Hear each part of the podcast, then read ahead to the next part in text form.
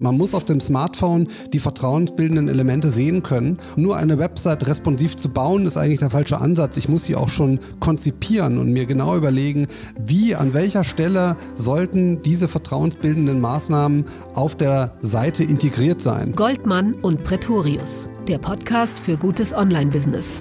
Heute auf der Agenda die perfekte Landingpage. André Goldmann und ich, Michael Pretorius, haben uns hingesetzt und überlegt, wie muss man eine Einstiegsseite bauen? Wie schaffen wir Emotionen, das richtige Versprechen, bauen Vertrauen auf und setzen den Call to Action? Goldmann und Pretorius, der Podcast für gutes Online-Business mit André Goldmann und Michael Pretorius. So, dann packen wir es mit den Landingpages. Was muss eigentlich drauf auf so eine Einstiegsseite und was zur Hölle ist eigentlich die perfekte Landingpage? Ist das die Startseite? Ist das eine Unterseite? Ist das eine Seite, von der man von Google draufkommt? Äh, das alles werden wir jetzt mal in den nächsten Minuten klären, André. Ja, so sieht's aus. Und äh, für mich ist eine Landerseite per Definition immer eine Seite, auf die ein Nutzer zuerst kommt, wenn er eine Website betritt. Kann also bedeuten, es ist die Seite, die von LinkedIn oder von Facebook oder von Twitter aus verlinkt wurde. Eine Artikelseite. So gesehen kann jede Detailseite eines Produkts oder jede Artikeldetailseite auch für einen fremden Nutzer eine Landingpage sein. Dieser Nutzer kommt dann auf eure, äh, auf eure Seite, weil er euch vielleicht gar nicht kennt. Er weiß also nicht, wer ihr seid. Aber es gibt eine soziale Bindung an diese Person, nämlich die über ein soziales Netzwerk. Also ich versuche es mal ein bisschen so zu formulieren. Es gibt drei oder mehrere verschiedene Nutzungsweisen. Es gibt Menschen, die kommen auf eine Startseite und jemand, der auf eine Startseite kommt, weil er, keine Ahnung, pretorius.com eingibt, der weiß in der Regel nicht, was er will. Er weiß nur von wem, nämlich von mir. Sonst hätte er nicht meinen Namen eingegeben und wäre auf die Startseite gegangen. Wenn jemand aus einem sozialen Netzwerk kommt, dann weiß er eigentlich nicht, ähm, was ihn erwartet. So ein bisschen über einen Teaser. Er weiß auch vielleicht nicht unbedingt, wer jetzt kommt, aber er hat einen, er kommt über einen, ich sag mal, da ist ein sozialer Klebstoff dran. Er hat nämlich draufgedrückt, weil er diesen Link empfohlen bekommen hat.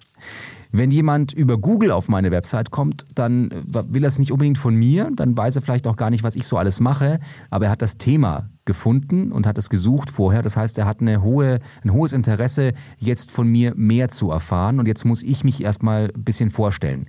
Das sind so meine unterschiedlichen Szenarien. Und dementsprechend glaube ich, dass man gut beraten ist, diese Landingpages, Startseiten, Zielseiten immer genau auf dieses Nutzungsverhalten anzupassen. Ganz genau. Kontext spielt eine riesige Rolle bei jeder Landingpage. Und äh, das Problem ist natürlich, jetzt könnte man von Personalisierung sprechen. Ich habe da auch mal einen Beitrag drüber geschrieben.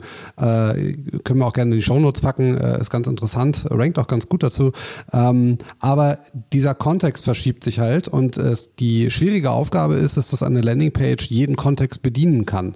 Und jetzt reden wir noch gar nicht mal davon, wie, mit welchem Gerät ein Nutzer von einem Kanal auf eine äh, Landingpage kommt, sondern tatsächlich tatsächlich erstmal rein die Tatsache, dass wir eben auf einen Beitrag, den wir ähm, bei LinkedIn äh, posten, genauso gut den Traffic über Google bekommen können. Und äh, wie gehst du denn davor, wenn du jetzt so einen Beitrag hast, so eine Landingpage? Also ich mache es erstmal ganz simpel. Ich strukturiere die Website erstmal in vier wesentliche Bereiche. Der erste Bereich ist die Emotionalisierung. Ich will also den Nutzer emotional ansprechen. Das mache ich über Bilder, über Videos, über schöne Fotos, ähm, die mit dem Nutzer einfach eine Bindung eingehen. Das zweite ist ein klares Versprechen. Ich sage dem Nutzer sehr klar in Texten, Bullet Points, sehr klar strukturiert, was ihn auf dieser Website oder was ihn hier thematisch erwartet. Das mache ich auch bei Artikeln so, also so ein bisschen Einleitungstext, Agenda. Also der Nutzer bekommt ein Versprechen, was erwartet ihn. Die dritte Element, äh, das dritte Element ist ein Vertrauensaufbau. Es gibt also in dem Layout irgendwelche Dinge, die Vertrauen aufbauen sollen. Das sind entweder Logos oder ähm, irgendwelche Gütesiegel ähm, oder Dinge, die visuell einfach wie ein OK-Button aussehen. Ähm, oder es sind äh, Layout-Elemente, die, die dem Nutzer zeigen, hey, dem kannst du vertrauen. Manchmal sind es vielleicht sogar Testimonials aus sozialen Netzwerken. Also es wird irgendeine Art von Trust aufgebaut. Eine Sternchenbewertung, ein Gütesiegel, ein Logo, ein Wiedererkennungswert irgendwo muss dieser Trust aufgebaut werden. Und die letzte, äh, das letzte Element ist der sogenannte Call to Action. Also ich möchte, dass der Nutzer etwas auf dieser Website macht. Also ich überlege mir, wo ist der Bus mit den Leuten, die das interessiert und was will ich von denen. Und so baue ich die Website auf. Also was emotionalisiert die Menschen, die ich ansprechen möchte? Was muss ich den Menschen bieten, also versprechen, wenn ich sie ansprechen möchte? Womit kann ich das Vertrauen dieser Menschen gewinnen und was kann ich ihnen auf der Website anbieten, mit dem sie interagieren können, damit sie letztendlich auch ein bisschen das tun, was ich von ihnen will? Ja, äh, das Schöne ist, jetzt können wir eigentlich die Folge schon beenden, weil du quasi alles perfekt beantwortet hast, wie ich es auch sagen oh, würde. Es geht runter wie Öl, André. Ja. Aber es hilft ja nicht, weil du hast ja gesagt, der Kontext ist auch noch wichtig. Und deswegen ist natürlich die Frage, ähm, wie könnten Beispiele für Emotionalisierung aussehen, wenn ich zum Beispiel über eine Google-Suchseite komme? Äh, wie könnten Versprechen aussehen, wenn ich über eine Google-Suchseite komme? Wann ist, kann ich die Emotionalisierung weglassen, wenn ich aus einem sozialen Netzwerk komme? Oder kann ich sie runterfahren? Also was sind solche Elemente? Ich glaube, da sind wir ganz gut beraten, wenn wir so noch ein bisschen auf diese äh, Szenarien, wie kommt man auf eine Landingpage, ähm, eingehen und dann so diese vier Elemente durchdeklinieren. Was könnten da mögliche Layout- und Content-Elemente sein, die man braucht? Absolut richtig. Und äh, vielleicht fangen wir mal tatsächlich da oben an, was du auch gesagt hast als erstes, nämlich diese Emotionalisierung des Nutzers. Ähm, und wie kriegt man jetzt den unterschiedlichen Kontext da natürlich hin? Wir haben jetzt natürlich die Möglichkeiten über eine äh, Kanalpersonalisierung quasi, also für eine Personalisierung auf Basis des Kana Kanals äh, könnte man gehen. Das heißt, man würde eine andere Headline zum Beispiel anbieten, wenn ein Nutzer von LinkedIn kommt oder von Facebook. Ähm, kommt er allerdings von Google, geht man vielleicht viel eher auf die Suchintention ein, ähm, wofür diese Seite rankt. Das wäre zum Beispiel mal eine Möglichkeit, weil man einfach ganz anders mit dem Nutzer umgehen könnte. Was allerdings wieder äh, automatisch viel mehr Infrastruktur verlangt, weil so eine Personalisierung gar nicht so ohne weiteres möglich ist für die meisten. Ich habe das mal getestet vor ein paar Jahren. Sehr lustiger Approach und zwar ging es genau darum, Nutzer auf einer Website, die technisch nichts kann. Die Website war dämlich einfach gebaut. Und wir haben gesagt, wir möchten aber trotzdem eine Personalisierung ausprobieren. Und zwar möchten wir Nutzer aus einer Google-Suche nach gewissen Suchbegriffen anders ansprechen als zum Beispiel Menschen, die über die Startseite kamen. Ja. Und dann haben wir uns damals einen äh, Ad-Server installiert. Also eigentlich das, was man normalerweise braucht, um Werbeanzeigen auf einer Seite anzuzeigen. Äh, OpenX hieß dieser Server. Mhm. Und man kann diesen Webserver sehr cool konfigurieren, dass man sagt, ein Werbebanner wird angezeigt, wenn man von Google kommt oder ein Werbebanner wird angezeigt, wenn man von der Startseite kommt. Und man konnte sogar diese Suchbegriffe eingeben.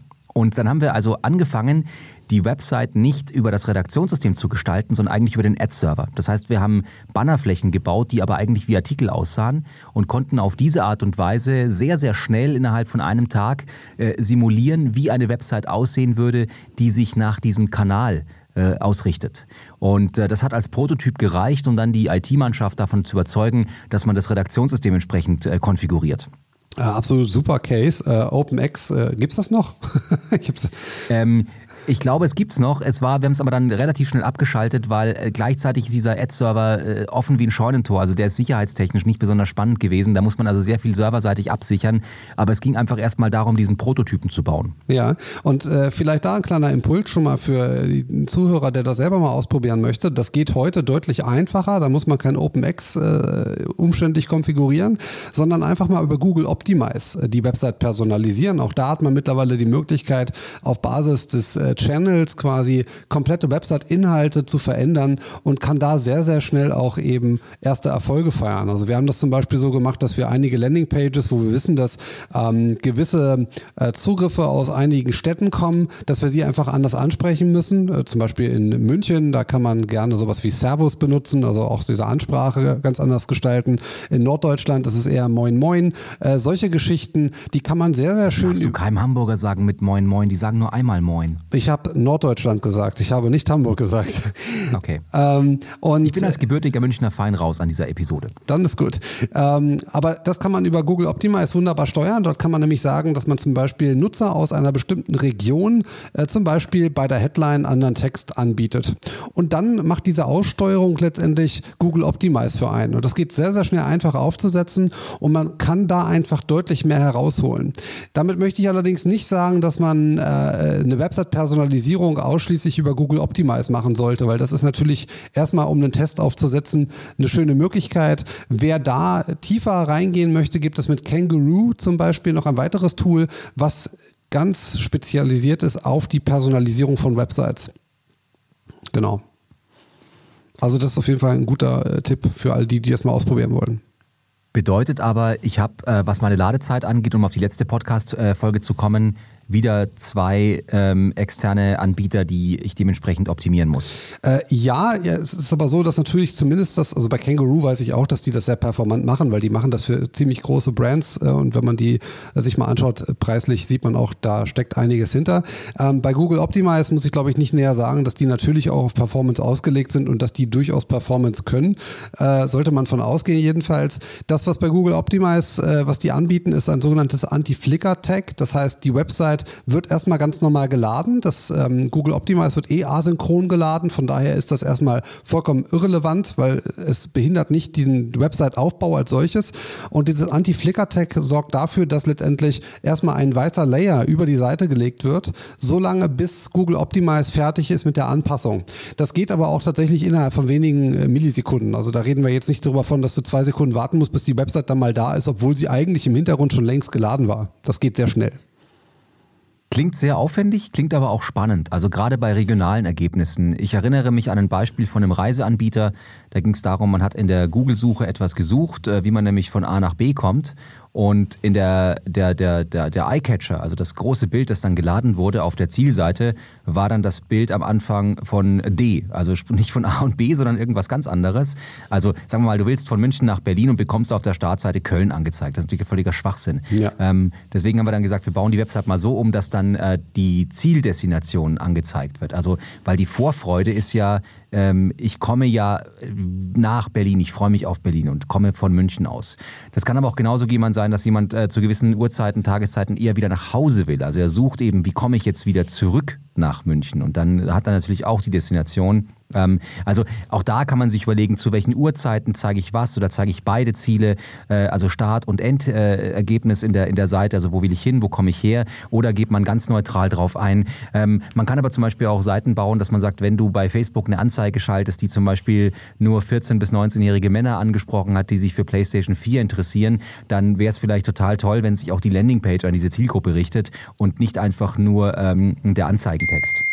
Absolut richtig. Und das sind tatsächlich Dinge, die auch nicht über Google Optimize laufen sollten. Ähm, das was Beispiel, was du gerade mit der Uhrzeit genannt hattest, das haben wir tatsächlich auch mal für einen Kunden gemacht, äh, dass wir äh, quasi das Hintergrundbild passig zu, passend zu der Destination ausgewählt haben, aber nicht nur das passende Bild, sondern auch tatsächlich auf Basis der Uhrzeit. Das heißt, wenn du äh, mitten am Tag drauf gekommen bist, dann hast du quasi auch die, äh, beispielsweise Paris hast du eben auch voll beleuchtet gehabt. Und wenn es dann eben abends war, dann hast du eben den äh, angeleuchteten beleuchteten Eiffelturm gesehen und wenn du nachts gekommen bist, dann hast du auch gesehen, okay, da sind auch sonst deutlich weniger äh, Lampen angewiesen. Also du hast tatsächlich passend zu dem, wo man gerade ist, äh, zu welcher Uhrzeit das Bild gehabt. Ich möchte übrigens bei unseren Hörern entschuldigen. Ich habe gerade ein sehr lautes Pling gehabt. Das ist eine SMS, die ich bekommen habe. Ihr müsst jetzt nicht eure Handys rausholen, ob ihr eine SMS bekommen habt. Dafür habe ich einen, einen Tab bei mir auf dem Browser. Nicht stören heißt der. Sehr schön. Sehr ja. schön, sehr schön. Okay, also Landingpage ausgerichtet mit Optimizely, mit Kangaroo, mit der Schicht, die sich drüber lädt. Dann äh, Landingpages gebaut nach verschiedenen Motivationen und äh, nach verschiedenen ähm, Bedürfnissen. Jetzt hätte ich noch die äh, wunderschöne Mehr von den responsive Websites, dass man nämlich sagt, hurra, unsere Website ist ja auch mobil. Und ähm, ich glaube, dass das größte Problem immer noch darin besteht, dass viele Websites äh, sagen, wir sind im Jahr 2019 auch auf einem Smartphone aufrufbar. Und man kommt aber von der Desktop-Denke. Stattdessen müsste es aber vielzahl, vielseitig einfach sein, unsere Website funktioniert auch auf einem Desktop. Und da ist dieses Thema responsive Websites, also Seiten, die sich einfach zusammenschieben, wenn man sie mobil aufmacht, ein wunderschönes Thema, weil nämlich dann diese ganze Emotionalisierung oben zum Beispiel, die geht zum Beispiel flöten. Oder man hat ganz oft auf Desktops, hat man rechts im Bild so also eine Sidebar, wo dann zum Beispiel so trustbildende Elemente sind oder irgendwas. Und die werden dann einfach ganz nach unten geschoben. Und das ist extrem wichtig, wenn man so eine responsive Website baut, dass man sich sehr gut überlegt, sind die Elemente, die man rechts in der Sidebar hat, so unwichtig, dass sie jetzt ganz nach unten kommen? Oder sind die bewusst auf der rechten Seite, damit die nämlich im Kontext des Aufrufens der Website rechts schon mal Vertrauen aufbauen oder da schon mal die Bullet Point Liste haben mit dem Versprechen? Also ist diese Marginalspalte wirklich so marginal, äh, dass man sie einfach fast weglassen kann? Dann würde ich sie sogar weglassen. Ja? Oder hat sie eine, eine Layout-mäßige Funktion, dass sie Vertrauen aufbauen soll? Dementsprechend, also mit diesen, mit diesen ähm, Umschaltpunkten, durchaus experimentieren, testen, auch mit einem Google Analytics, mit einer Heatmap, über was scrollt man drüber, was braucht man. Ähm, denn auch im Mobilen gilt dieses Thema Emotionalisierung, Vertrauensaufbau, Versprechen, Call to Action. Und wenn natürlich eins dieser vier Elemente dann fehlt, weil es im äh, Desktop-Webdesign äh, an der rechten Seite war oder wo war, wo es jetzt im Mobilen einfach weggelassen wird, dann hat man nichts erreicht. Genau, und das, was du gerade auch schon sagst, ist natürlich auch, äh, das muss man eigentlich noch viel weiter vorne ansetzen. Ähm, also wir bauen zum Beispiel unsere Websites für Kunden Mobile First grundsätzlich. Äh, wir bauen sie aber nicht so, sondern wir konzipieren sie auch Mobile First. Und da ist der, der Unterschied nämlich schon äh, klar auf der Hand. Wir überlegen gar nicht, ob wir eine Sidebar verwenden, äh, in der wichtige Elemente drinstehen, die dann unter Umständen auf dem Smartphone gar nicht sichtbar sind, sondern wir gehen von Anfang an so an, man muss auf dem Smartphone die vertrauensbildenden Elemente sehen können und müssen dann eine Adaption finden für den Desktop am Ende. Also es muss auf beiden Geräten, muss es dem Kontext gerecht werden, auf beiden Geräten muss ich Vertrauen aufbauen können, aber nur eine Website responsiv zu bauen, ist eigentlich der falsche Ansatz. Ich muss sie auch schon konzipieren und mir genau überlegen, wie, an welcher Stelle soll sollten diese vertrauensbildenden Maßnahmen auf der Seite integriert sein. Und dann stellt sich gar nicht die Frage, brauche ich eigentlich eine Sidebar? Also wir bauen 80 Prozent unserer Websites nicht mehr mit Sidebars, weil es nicht mehr zwingend zeitgemäß ist, weil die oftmals das nicht erfüllen können, was man erfüllen muss. Weil am Ende sind diese Informationen eigentlich viel zu wichtig dafür, dass sie entweder oben drüber angezeigt werden, weil sie damit nämlich auch kontextfrei sind, äh, oder unten drunter. Stichwort Hyperpersonalisierung und wenn man es übertreiben kann. Zwei Beispiele. Einmal ähm, ein Autovermieter, der seine Website auf Mobile First umgebaut hatte, mit dem schönen Aspekt, dass ich mal ein Auto abholen wollte am Flughafen und diese Abholstation konnte man wunderbar sich ergoogeln. Wenn man aber auf die Website draufgegangen ist, hat sich immer die mobile Website geladen mit, Sie wollen doch jetzt ein Auto mieten. Nein, Aha. ich wollte kein Auto mieten. Ich wollte das gemietete Auto abholen und hätte wahnsinnig gerne die Desktop-Website gesehen. Also auch hier so eine Übermotivation, so nach dem Motto, aha, da ist die Seite noch nicht mobil, dann schalten wir den einfach um und schicken ihn gleich auf unser mobiles Portal, wo er ein Auto mieten kann. Jetzt sind wir nicht alle der Autovermieter, deswegen mache ich ein zweites Beispiel, das Restaurant. Wenn ich in einem Restaurant die mobile Website aufrufe von dem Restaurant, dann interessiert mich wahrscheinlich eher die Speisekarte oder vielleicht ähm, irgendwas anderes. Ja? Ähm, vielleicht möchte ich äh, mich beschweren wenn ich aber außerhalb eines Restaurants ähm, die Website aufrufe, interessiert mich die Speisekarte und die Reservierungsfunktion. Das heißt, man könnte zum Beispiel überlegen, äh, als Restaurant, wenn ich im Restaurant bin, also die Geoposition erkannt wird, vielleicht sogar das eigene WLAN, dass man dort Funktionen anbietet, die mir eine Interaktion mit dem Raum ermöglichen. Also beispielsweise das Bestellen oder zum Beispiel auch das Bezahlen von Essen, dass ich sage, Mensch, die Runde geht auf mich, ich mache schon mal das gesamte Essen fertig. Ja? Das ist eine Funktion, die brauche ich nicht auf der Website, bevor ich ins Restaurant gehe. Also auch die Website an den Kontext Kontext anzupassen, halte ich für einen sehr, sehr interessanten Aspekt. Absolut. Und die Beispiele, die du gebracht hast, sind für jeden valide. Ähm, ich kann mir nur sehr gut vorstellen, dass äh, die Hörer, die jetzt zuhören, denken sich, das ist vollkommen richtig, da renne ich jetzt gleich zum Chef hin, das wollen wir haben. Und ich. Ja, mach mal. Ja, ja. Äh, ich habe bis heute schon viele Konzepte vorgelegt, die ähnlich sind. Und wenige davon wurden tatsächlich umgesetzt, weil meistens dort am Ende Menschen entscheiden, wie man so eine Website zu bauen hat. Und das ist etwas, was mir massiv widerstrebt. Äh, oftmals bauen wir dann noch gar nichts für die. äh, dass dann Leute entscheiden, die eigentlich gar nicht sich in diese Kontexte reinversetzen können, weil sie aus einer ganz anderen Sicht auf ihr Unternehmen gucken. Nämlich nicht aus Sicht des Kunden, sondern aus Sicht des Unternehmers. Aber das ist doch das Schöne bei jedem Relaunch. Also ich stelle mir immer vor, wie du dann in so einem Relaunch-Meeting sitzt und dann sitzt da die, die, die äh, tradierte Marketingabteilung sechs Stunden lang und diskutiert über das Layout der Startseite. Ja. Wo du sagst so, I don't, I couldn't care less. Ich sage das andere nicht, ja. Ähm, also interessiert mich äh, äh, gar nicht, ja. Weil ich, erstens bin ich ein ganz großer Feind von Relaunches. Man verliert damit 80 Prozent seiner Nutzer. Ähm, und das zweite ist, dass, dass man äh, eher von hinten relaunchen sollte. Also erstmal die Landingpages umbauen, die Detailseiten umbauen, Rubrikenseiten umbauen, bis man dann sich zur Startseite vorgekämpft hat.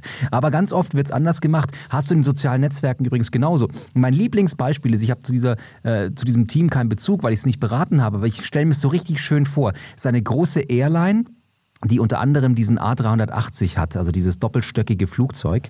Und das ist natürlich ein Key-Feature. Und die war so happy, diese Airline, dass sie es geschafft hat, ihr Facebook-Titelbild zu zeigen, dass da zwei Flugzeugsitzreihen übereinander sind.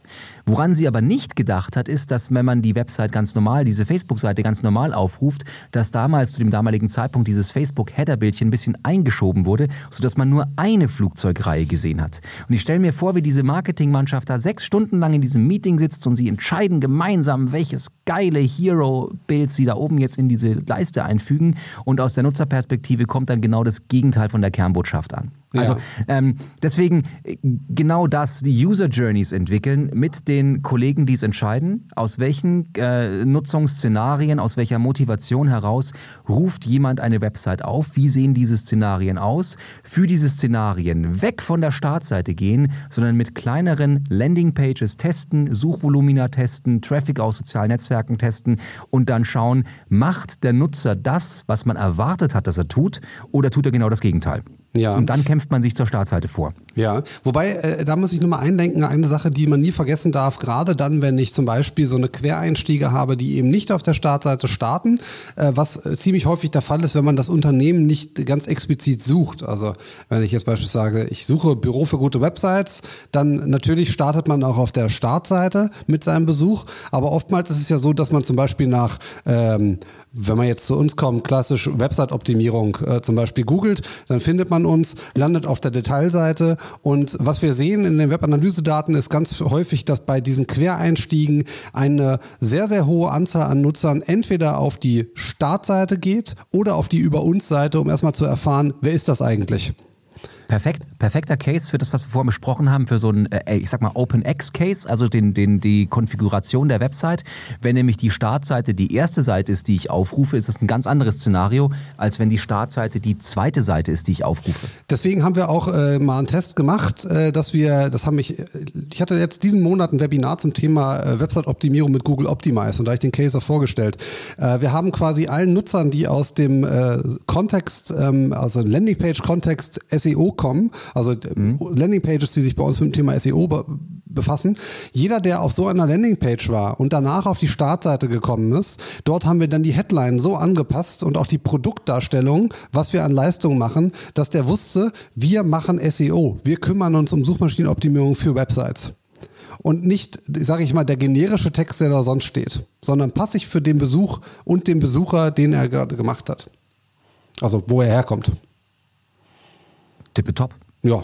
Na? Also ich glaube, die Herausforderung, die man dann immer hat, so nach dem Motto, personalisieren wir uns jetzt tot für drei Nutzer. Und ich glaube, da muss man einfach ein bisschen Spaß dran haben, dass man sagt, natürlich ist Content-Personalisierung teuer, weil man eben im schlimmsten Fall den Artikel jetzt äh, doppelt schreiben muss für denselben Nutzer. Ähm, aber sie lohnt sich, weil den, den du triffst, triffst du richtig. Genau. Und man darf eins nicht vergessen, äh, je nachdem, was ihr natürlich für Leistungen da draußen anbietet oder für Produkte verkauft, selbst wenn fünf äh, Besucher das nur sind, für die ihr die Optimierung macht, wenn jeder davon, der einkauft, ein paar tausend Euro da lässt, dann ist die Frage nicht mehr im Raum, ob sich das lohnt oder nicht. Also sie sollte geklärt sein in dem Moment. Aber da sprichst du einen ganz wichtigen Punkt an, nämlich die Funktion einer Website. Auch das ist ein wichtiger Punkt bei Landingpages. Ähm, wir reden nämlich jetzt nicht mehr von Webvisitenkarten. Wir reden nicht mehr davon, dass die Website die Funktion erfüllt, dass sie dir eine Marketing-Message erzählt, die keiner wissen will.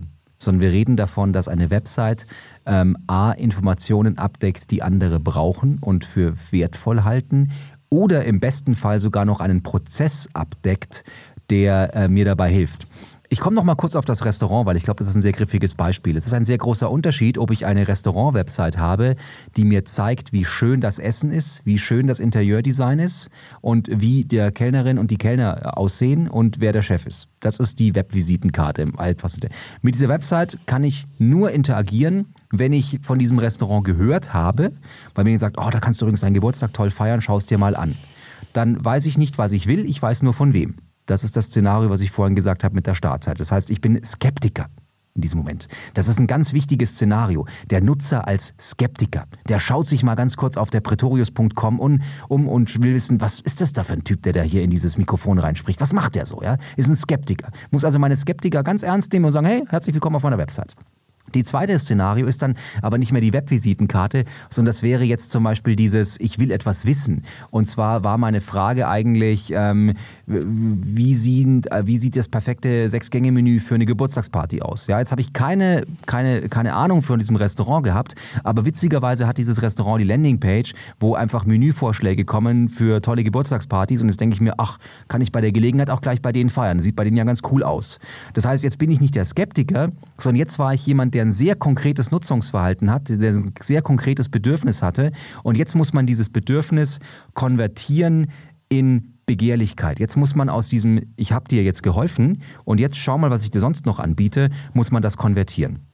Und ähm, die nächste Geschichte, und da wird es dann spannend in den Landingpages, ist auch nochmal dieses, äh, diesen Prozess abdecken. Also sagen, natürlich kannst du auf unserer Website auch dir einen Tisch reservieren. Und natürlich kannst du auf unserer Website auch dir gleich deine Kreditkarte hinterlegen, damit deine Gäste auch auf deinen äh, Kostenbereich äh, saufen können. Ja? Also diesen Prozess. Oder natürlich kannst du hier mal ganz kurz dir den Tischdeckenkonfigurator, äh, Sitzplatzkonfigurator machen. Ich glaube, wenn es Restaurants gäbe, die zum Beispiel einen Konfigurator hätten für die Sitzordnung von Hochzeiten. Das wäre mega. Also dieses, dieses Thema, ich habe den Sitzplan als PDF bekommen von der, von, der, von, der, von der Location und dann muss ich mir den ausschneiden und überlegen, wo sitzt Tante Eulalie und kann ich die neben den Papa setzen oder nicht. Ich glaube, wenn das so richtig große Locations hätten als Sitzplan-Konfigurator, es wäre ein Dienst, den man nutzen könnte. Äh, definitiv. Äh, wir hatten damals mal, äh, du erinnerst dich vielleicht, ich habe vor drei, vier Jahren habe ich ziemlich viel in 360 Grad Video Equipment investiert und habe da auch vieles gemacht. Und meine Frau, die hat damals relativ viele ähm, Event-Locations gescoutet, weil die für ihr Unternehmen relativ viele Menschen unterkriegen muss, bei, wenn die interne Veranstaltungen machen. Und das, was die sich immer gewünscht haben, war, dass man mal, wenn man so, eine, so ein Hotel sich anschaut oder irgendeine richtig schöne Location, dass man zwar Bilder sieht, aber wir wissen ja alle, was man mit Bildern so machen kann. Und wenn man dort allerdings mal einen 360-Grad-View, den man sich auch, wenn man technisch die Möglichkeit dazu hat, sich in Virtual Reality anzuschauen und umzublicken, wie ist denn die Tiefe da eigentlich? Gibt es da vielleicht irgendwie, ich meine, wenn ich jetzt zum Beispiel hier mein Büro fotografiere und ich stehe mit dem Rücken zur Wand, dann weiß ja keiner, wie viel ist denn da eigentlich hinter mir noch? Wie groß ist denn der Raum eigentlich? Und das sind aber äh, Funktionen, die abseits der Norm sind, die aber der Zielgruppe massiv helfen können, Entscheidungen zu treffen die auch für jeden umsetzbar sind. Also in der heutigen Zeit ein 360-Grad-Foto äh, zu produzieren, kostet jetzt nicht die Welt. Und selbst wenn ich eine Kamera äh, mir anschaffen muss, um so ein Video zu machen, das kriegt man mittlerweile nicht wie ich damals für fast 4000, äh, kriegt man schon für 300, 400 Euro die passable Qualität machen, so dass auf jeden Fall der Entscheider eine Entscheidung auch treffen kann.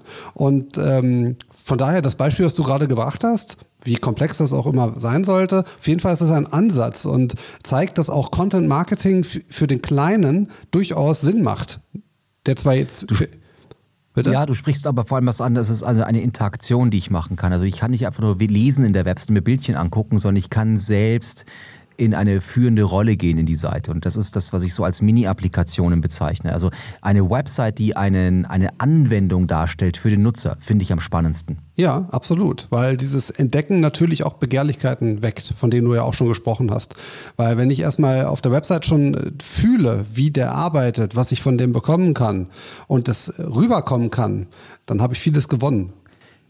Wie teste ich meine Landingpage, ob sie funktioniert oder nicht? Müssen wir auch noch drauf eingehen. Natürlich. Ähm, natürlich mit Testing-Tools. Äh, eins habe ich schon genannt. Google Optimize ist eins davon. Äh, Optimizely ist noch ein weiteres, was man nutzen kann. Wenn man jetzt nicht so viel Traffic hat, wenn man jetzt tatsächlich sagt, ja, ich kriege keine validen Daten. Valide ist ab 95 Prozent Eindeutigkeit, wo bemerkt, über einen längeren Zeitraum. Äh, und damit habe ich auch nur die Conversion gemessen. Wenn ich jetzt aber wirklich feststellen möchte, ob gewisse Elemente auf meiner Website eigentlich so funktionieren, wie ich mir das vorgestellt habe, beziehungsweise ob die Zielgruppe damit auch so umgeht, wie ich das mir erhofft habe, wie sie damit umgehen soll, da hilft es mit Hotjar zum Beispiel zu arbeiten. Das ist ein Tool mit, bitte? mit Hotjar. Hot und dann J-A-R geschrieben. Mhm. Zusammen als Tool. Und äh, das Tool macht folgendes: Es äh, zeichnet Videos auf, wie Menschen die Elemente meiner Website benutzen. Jetzt schreit wahrscheinlich schon der Erste auf: DSGVO. Äh, ja, das hält das ein. Äh, das ist ein Tool, was äh, die ganzen Daten, wo es um personale, personalisierte Daten geht, komplett ausblendet. Also zum Beispiel Formularfelder sind von Anfang an ausgeschwärzt. Die nehmen nichts auf, was dort eingezeichnet wird. Und man hat technisch nicht die Möglichkeit festzustellen, welcher Benutzer ist das, den ich da in dem Video sehe. Sehr hilfreich. Und damit kann man auch kleine Websites mit wenig Traffic deutlich besser optimieren. Ja. Mhm. Einfach, einfach mal ausprobieren. Ja, so Heatmaps finde ich auch einen schönen äh, Bereich. Gab es genau. früher so Click Heat war ein Tool. Äh, muss man natürlich alles dann in seine, in seine Datenschutzerklärungen rein formulieren, was man da so alles an Tracking-Daten nutzt. Aber in der Tat lassen sich damit so äh, Landing-Pages äh, ganz gut nachvollziehen. Definitiv. Äh, das, was du auch gerade noch sagst, so Scrollmaps zum Beispiel, sind auch sehr hilfreich, wenn man zum Beispiel seine äh, vertrauensbildende Maßnahme gar nicht oben in den Header packt, sondern vielleicht unten in den Footer, weil man irgendwie der Ansicht war, das gehört da eher dahin für einen. Ähm, dann können die natürlich nur ihre Wirkung entfachen, wenn man weiß, ob die Leute überhaupt so weit scrollen. Wenn das nicht stattfindet, dann haben die auch keine Wirkung. Und da muss man sich natürlich überlegen, kann ich sie woanders integrieren oder kann ich die Wirkung irgendwie anders noch äh, verstärken? Das ist übrigens eine der interessantesten, äh, eine der interessantesten Messmethoden, auf die Verweildauer einer Website zu gehen und zwar nicht auf die Sekundenanzahl, sondern die Verweildauer mal in Scrolltiefe zu messen. Und zwar nicht überlegen, wie lange ist meine Website, sondern sich eher zu überlegen, wie lange braucht es, diese Botschaft verstanden zu haben? Also beispielsweise, ich mache jetzt einen, äh, einen, einen Text, der nennt sich So macht man Spiegelei mit Spinat. Und der erste Absatz beschäftigt sich erstmal mit dem Rezept an sich. Der zweite Absatz beschäftigt sich damit, dass man Spinat äh, in eine Pfanne gibt und den, äh, nee, Entschuldigung, die Eier in eine Pfanne gibt und den Spinat in einen Topf. Der dritte kommt dann eben äh, auf die auf die eigentliche Kochszenarien hin und ich mache es jetzt nicht länger, sondern ich höre hier auf. Also auf Deutsch, die Geschichte entwickelt sich weiter. Wenn jemand nur den ersten und zweiten Absatz liest, hat er definitiv danach keinen Bock, Spiegelei mit Spinat zu machen. Wenn jemand aber Absatz 4, 5 und 6 liest, dann ist er kurz davor, sich den Spinat und die Eier zu kaufen und vielleicht noch die Pfanne von Silit. Ja, also dementsprechend zu schauen, ist die Scrolltiefe so, dass der Nutzer eigentlich die Kernbotschaft verstanden hat? Oder ist die Scrolltiefe so, dass ich meine Kernbotschaft nicht ausgeliefert habe. Und das dann eben auf Artikelebene zu messen, ist natürlich hochspannend, weil dann kann ich eine Landingpage ganz anders betrachten. Ein Tipp übrigens, den ich vielen Redaktionen gebe, dass sie ihre journalistischen Inhalte oder ihre redaktionellen Inhalte mal so aufbereiten, dass man sie ähnlich messen kann wie zum Beispiel TV-Beiträge oder Videos, nämlich zu sagen, naja, also mehr als die Anmoderation hat dieser Nutzer nicht überlebt. Genau, das machen wir auch tatsächlich bei Projekten, dass wir äh, die Verweildauer auf Bereichen, auf Paragraphen quasi messen. Das heißt, wir machen das mit Google Analytics. Wir haben da den Wert von vier Sekunden. Im Durchschnitt braucht man pro Sekunde, also man schafft es in einer Sekunde in etwa vier Wörter zu lesen. Und wenn wir wissen, dass wir für beispielsweise in einem Absatz sind meinetwegen 80 Wörter drin, dann können wir halt ziemlich sicher sagen, wie lange ein Nutzer braucht, um diesen Inhalt zu lesen. Und diese Informationen geben wir an Google Analytics weiter. Und damit können wir halt auch ziemlich ziemlich gut auswerten, ob überhaupt die Wirkung des Textes angekommen ist bei der Zielgruppe. Weil das oftmals ja gerade, äh, was ich sehr, sehr häufig habe bei, bei Kunden, die auf uns neu zukommen, ja, wir haben schon SEO-optimierte Texte, da steigen schon, äh, da, da, da, da, boah, da, wenn ich das schon höre, dann weiß ich immer schon, was Sache ist. Äh, ruhig Blut. Lesen will man Blut, die nicht. André. aber das, was wir sehr, sehr schnell Ihr immer sehen. seinen roten Kopf sehen, ja. Ja, ja, äh, aber den muss man jetzt nicht sehen. Aber es ist, es ist so, wenn man nicht weiß, ob der Text überhaupt gelesen wird, dann kann man natürlich viel, viel Geld auch verbrennen damit, äh, wenn man viel in, in Text, sage ich mal, äh, investiert. Wenn man aber gar nicht weiß, ob das gelesen wird, dann ist das einfach mal verbranntes Geld. Kannst du zu dieser Google Analytics Konfiguration mal was auf deiner Website publishen? Weil das fände ich schon interessant. Also wie macht man sowas? Braucht man Google Tag Manager? Was muss man in die Website einbauen? Weil das ist ja jetzt schon noch ein bisschen aufwendigere Konfiguration. Das äh, tut mir jetzt auch leid, dass das so ist und auch kein, äh, nichts für das Podcast-Format. Weil das ist, wie du schon sagst, äh, viel JavaScript. Das läuft über einen Tag Manager, wo bemerkt auch. Ähm, und darüber wird das implementiert. Gut, also wir machen jetzt die perfekte Landingpage. André hat null Motivation, sie jetzt zu bauen, aber die kriegt ihr jetzt einfach unter deiner Website, also ähm, gutewebsites.de. Mach jetzt Nein. nicht so einen Druck, also ich schaffe das nicht bis, Doch, bis slash, morgen das zu machen. Slash. Komm, sag, sag sie, sag sie die Landingpage, sag sie. Äh, gutewebsites.de slash Kontakt, einfach das Formular ausfüllen und dann baue ich euch das. ah, Ihr kommt drauf zurück. Also er, er, hat sich jetzt, du hast dich jetzt drum gewunden, diesen Artikel zu schreiben, aber wenn ihr jetzt dem André schreibt, dann schickt er euch eine mini kleine Anleitung, wie es geht. Mir schickst du bitte auch eine. Finde ich total spannend. Ja? Also vor allem das mit Google Analytics zu messen, weil du dann kein externes Tool brauchst, kein externes äh, Plugin im Redaktionssystem. Total spannend. Äh, richtig, weil äh, diese Auswertung, die aktualisiert sich ja quasi auch von sich aus neu. Das heißt, in dem Moment, wo ich äh, mehr Text habe oder ein Text verändert sich, just in dem Moment, wo der erste Seitenaufruf stattfindet, habe ich auch da die aktuellen Daten drin. Und nur so macht das auch Sinn. Also statisch das statisch das zu erfassen macht wenig Sinn, weil so ein Text, der ist ja lebhaft, der wird ja aktualisiert, der wird verändert, da kommt mal was dazu und da muss man natürlich auch die Auswertung auf Basis des neuen Inhalts haben. Und da wird es dann sogar noch spannend, wenn man sich die unterschiedlichen Kontexte anschaut. Ja? Wird der Text mobil vielleicht mehr gelesen als auf dem Desktop? aber die Abschlüsse finden größtenteils auf dem Desktop statt. Dann scheint der zwar mobil zu funktionieren für die Informationsvergabe, äh, aber wenn auf dem Desktop der nicht gelesen wird, dann kann es eventuell auch Layout-Gründe haben. Mhm. Ja, also da gibt es ganz spannende Ansätze äh, für die Optimierung letztendlich auf Basis des Textes. Tippetopp. Ich würde sagen, an der Stelle machen wir einen Deckel drauf ähm, bis zur nächsten Episode. Und äh, ich habe jetzt nämlich, ich habe jetzt gar nicht, ich habe das im Mikrofon gehört, mein Magen knurrt. Ich habe Hunger. Dann würde ich sagen, äh, musst du im Biergarten. Okay. Super. ich nehme es als Aufgabe mit. Ich gehe jetzt in den Biergarten. Tschüss, macht's gut. Macht's gut. Tschüss.